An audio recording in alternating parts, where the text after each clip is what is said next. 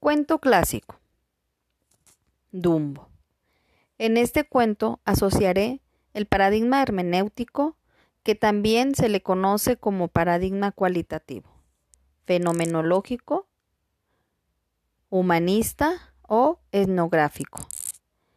Explica que no interesa llegar a un conocimiento objetivo, sino llegar a un conocimiento consensuado. Lo que importa es ponerse de acuerdo en la interpretación de lo que está estudiando.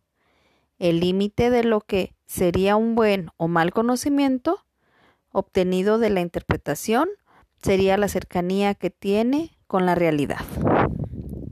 De otra forma, explica e investiga cómo y por qué se toma una decisión, a diferencia de la investigación cuantitativa, que busca responder varias preguntas como cuál, dónde, cuándo o cuánto.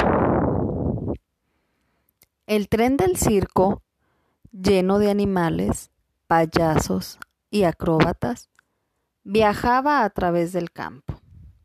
La locomotora iba delante resoplando y arrastrando a los vagones. En cada ciudad por donde pasaban, el circo daba un gran espectáculo. Era primavera y las mamás animales esperaban el acontecimiento más importante del año, la llegada de las cigüeñas, que iban a traer a los bebés.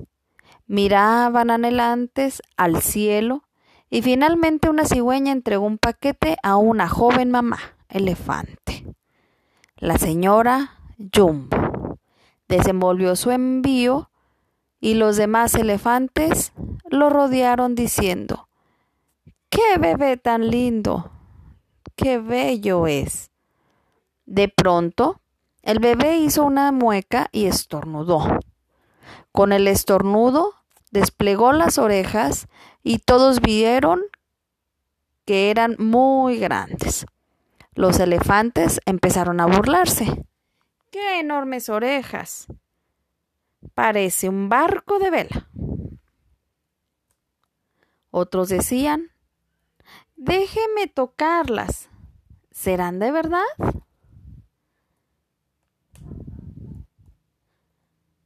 Mamá Jumbo, muy enojada, les dice, aparten sus trompas a mi bebé, no quiero que se metan con él.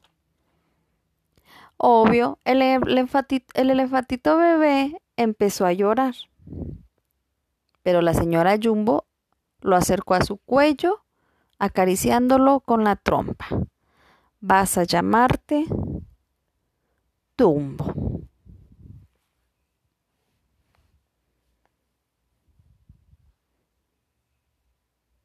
Los demás gritaban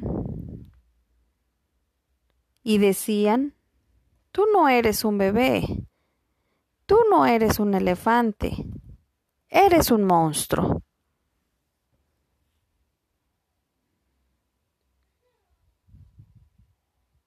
En eso apareció un ratoncito llamado Timoteo y lo defendió. Era pequeño, pero los elefantes huyeron, debido al miedo que tienen a los ratones. En ese momento Timoteo y Dumbo se hicieron grandes amigos. En este paradigma puedo entender qué o cómo se cuestiona de manera positiva para qué sirven las acciones de las personas.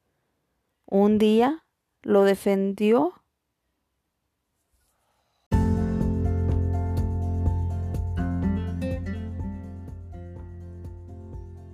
Cuento clásico. Dumbo. En este cuento asociaré el paradigma hermenéutico que también se le conoce como paradigma cualitativo, fenomenológico, humanista o etnográfico explica que no interesa llegar a un conocimiento objetivo, sino llegar a un conocimiento consensuado. Lo que importa es ponerse de acuerdo en la interpretación de lo que está estudiando. El límite de lo que sería un buen o mal conocimiento obtenido de la interpretación sería la cercanía que tiene con la realidad. De otra forma, explica e investiga cómo y por qué se toma una decisión a diferencia de la investigación cuantitativa que busca responder varias preguntas como cuál, dónde, cuándo o cuánto. El tren, lleno de animales, payasos y acróbatas, viajaba a través del campo. La locomotora iba adelante resoplando y arrastrando a los vagones. En cada ciudad por donde pasaban, el circo daba un gran espectáculo.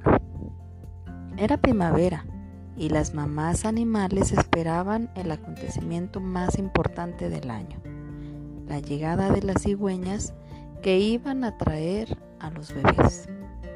Miraban anhelantes al cielo y finalmente una cigüeña entregó un paquete a una joven mamá. Era la señora Jumbo.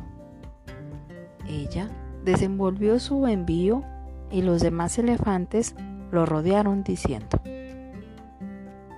¡Qué bebé tan lindo! ¡Qué bello es! De pronto, el bebé hizo una mueca y estornudó. Con el estornudo, desplegó sus orejas y todos vieron que eran muy grandes. Los elefantes empezaron a burlarse. ¡Qué enormes orejas! Parece un barco de vela. Déjeme que las toque. ¿Serán de verdad? Mamá Jumbo, enojada, les grita. Aparten sus trompas de mi bebé. No quiero que se metan con él. El elefantito empezó a llorar, pero la señora Jumbo lo acercó a su cuello, acariciándolo con la trompa. Vas a llamarte Dumbo, dijo ella. Al día siguiente, el tren paró en una ciudad donde los elefantes ayudaron a armar el circo. Hasta el pequeño Dumbo trabajó al lado de su madre. Por la tarde, todos desfilaron por la calle principal. El primero era el director del circo. Al lado de dos payasos, después venían los camellos, leones y tigres, y cerrando el desfile iban los elefantes, con Dumbo al final. El pequeño estaba tan emocionado que tropezó con sus orejas pero unos chicos traviesos empezaron a tirar a tirarle de ellas, riéndose a carcajadas y burlándose. Los demás elefantes comentaban el suceso, echando la culpa a Dumbo y decían que su madre estaba presa por su causa. A la mamá se la habían llevado al último vagón a tenerla encerrada entre todos los barrotes.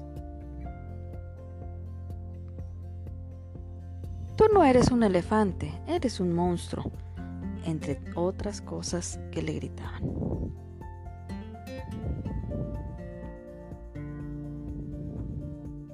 Dumbo siempre se preguntó por qué él tenía esas orejotas, pero nunca preguntó o se preguntó para qué las tenía. En este paradigma puedo entender qué o cómo se cuestiona de manera positiva para qué sirven las acciones de las personas. Un día lo defendió un ratoncito llamado Timoteo. Tan triste estaba por tener orejas tan grandes que no quería que nadie lo vea. Timoteo lo animaba y le dijo un día, Dumbo, con esas orejas tú puedes volar. Dumbo era incrédulo y él decía que no. Sentía se sentía menos porque él decía que esas orejas no le servían para nada. Le dice Timoteo, vamos, Dumbo, inténtalo, intenta volar. Toma esta pluma mágica, le dijo un cuervo, ella te hará volar. ¡Viva! ¡Estás volando! exclamó Timoteo muy contento, acomodado en el sombrero de Dumbo. Aquella noche, una vez más, Dumbo tenía que saltar de la casa de llamas. Pero todo fue diferente. Salió volando, el público aplaudió entusiasmado, todos estaban admirados de ver un elefante volador pero en un pequeño instante, mientras volaba, perdió la pluma mágica y empezó a caer. Puedes volar sin ella, Dumbo. Continúa, continúa batiendo las orejas, ordenó Timoteo. Dumbo obedeció y subió de nuevo con el aire. La gente aplaudía y gritaba. ¡Viva Dumbo! ¡Viva el elefante volador! ¡Viva! Este relato nos ayuda para resolver algunas dudas. Una de ellas es, ¿por qué me pasa a mí? Sin analizar que la respuesta es, ¿para qué?